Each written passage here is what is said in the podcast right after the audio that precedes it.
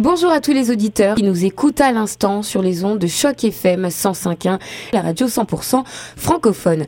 Vous le savez, en ce moment, on vous propose une série de portraits de ces francophones installés il y a euh, très longtemps en Ontario. Eh bien, aujourd'hui, on va parler de Lucie Huot qui est installée depuis 1964 à Walland. Elle est directrice générale du centre d'emploi de Niagara. Son but, évidemment, c'est d'aider les personnes à trouver un nouvel employeur. Lucie Lucie bonjour. Bonjour. Est-ce que vous pouvez nous rappeler, en tout cas présenter euh, à nos auditeurs votre euh, courte histoire? Comment est-ce que vous êtes arrivé ici? On est arrivé en famille.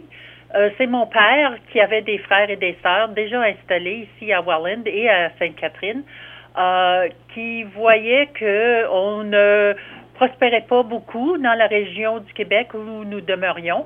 Alors, la fin de semaine de Pâques, ça va faire euh, justement là euh, cette fin de semaine euh, qu'ils sont venus chercher mon père pour qu'il débute le travail le lendemain de Pâques et deux mois plus tard, ma mère et la famille ont suivi.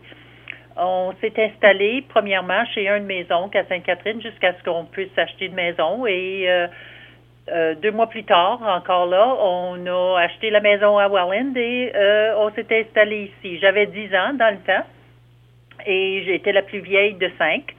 Euh, on a commencé dans une école bilingue, puis on a fait le parcours là, suivant ça, dans des écoles de langue française jusqu'à la fin du secondaire. je travaille en français et euh, j'ai élevé aussi ma, ma fille en français et elle continue, malgré le fait qu'elle travaille dans une université anglophone, d'œuvrer en français sur des comités de langue, de langue française. Pour moi, le maintien de mon héritage francophone est quelque chose de très important et quelque chose que je suis fière de partager. Alors justement, quand vous êtes arrivé en famille, quelles étaient vos premières impressions? Bien, ça nous a fait peur un peu parce que tout le monde autour de nous euh, ne parlait que l'anglais. On était encore très jeunes. Il faut dire aussi que euh, quand on est déménagé à Wallen et on s'est installé, c'était encore là dans une section anglophone euh, de la ville de Welland. Et puis, euh, après deux ans, j'étais parfaitement bilingue. Mais pourquoi avoir choisi, par exemple, la ville de Welland pour vous installer? Parce que c'est ici que mes oncles et mes tantes demeuraient et que papa avait trouvé un emploi. Les écoles françaises étaient ici à Welland. Alors, euh, pour nous autres, ça a facilité la tâche de continuer notre éducation en français. Quelles ont été, par exemple, les difficultés que vous avez rencontrées euh, en tant que nouvelle euh, famille arrivante ici en Ontario?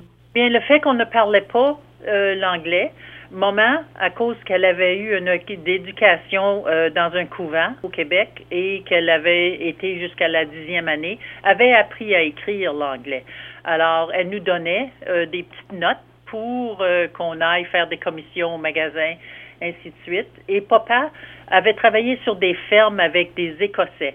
Alors, papa comprenait et pouvait parler euh, un anglais qui était quand même assez euh, vulgarisé, là, mais il comprenait et s'est développé rapidement.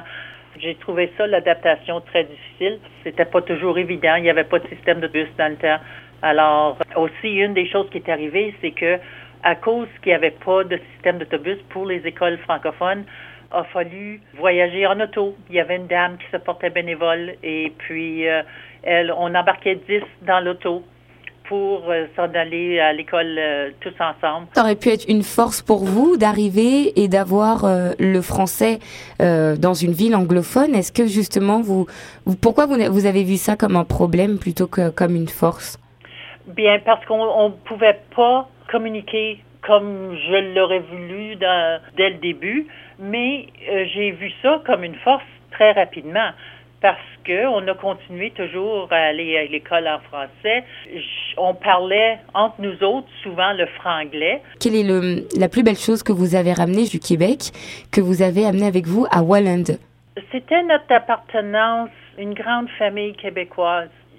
J'ai plusieurs cousins, cousines et puis, euh, quand on est retourné cinq ans plus tard pour le cinquantième de mes grands-parents, J'avais des cousins qui disaient oh, ben toi, tu peux pas être Lucie parce que euh, eux autres sont en Ontario maintenant, ils ne parlent plus le français.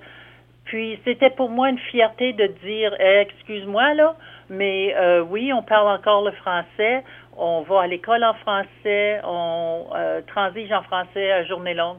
Alors euh, le fait que maintenant, euh, une cinquantaine d'années plus tard, j'ai encore la fierté de faire ça avec mes cousins sur Facebook, de, de leur parler en français, de leur démontrer que quand on a euh, la fête euh, de la francophonie et du drapeau francophone le 25 septembre, euh, que je m'affiche avec notre drapeau, c'est très puissant pour moi d'être capable de faire ça parce qu'il y en a plusieurs qui ne croient pas qu'on vit en français en Ontario. Et alors, est-ce que vous avez été aidé en tant que famille arrivante? Est-ce que vous avez, vos parents étaient soutenus par des organismes francophones pour vous aider dans votre installation? Euh, pas du tout. Il n'y en avait pas dans le temps. Hmm. Il n'y en avait pas. La personne qui nous a aidés le plus, disons, euh, c'est Monsieur Marc Evangérou, qui était surintendant des écoles françaises dans le temps, en nous procurant un autobus pour se rendre euh, à l'école. Même si on partageait un autobus avec quelqu'un, c'était finalement un atout pour nous autres d'être capables de dire, bien, on est francophone, puis on embarque sur un autobus pour s'en aller à l'école. Oh, il y a eu des enseignants aussi qui nous ont aidés beaucoup, certains voisins, disons. Quelle est l'image que vous avez maintenant de votre parcours, euh, votre image euh, de votre parcours personnel, mais aussi celle de, des membres de votre famille? Quand vous regardez quelques années plus tard, quel est le bilan que vous faites sur votre installation ici euh, à Walland Bien, disons le fait que pour une famille de cinq, on est quatre qui a toujours travaillé en français, que ma fille a été élevée en français, elle, elle continue à travailler euh, en français sur des projets de grande envergure. Euh, pour moi, c'est une extrême fierté. Euh, elle, c'est, disons, cinq générations. Là, j'ai une photo de, de ma fille avec mes grands-parents. Elle les a connus une courte période de temps.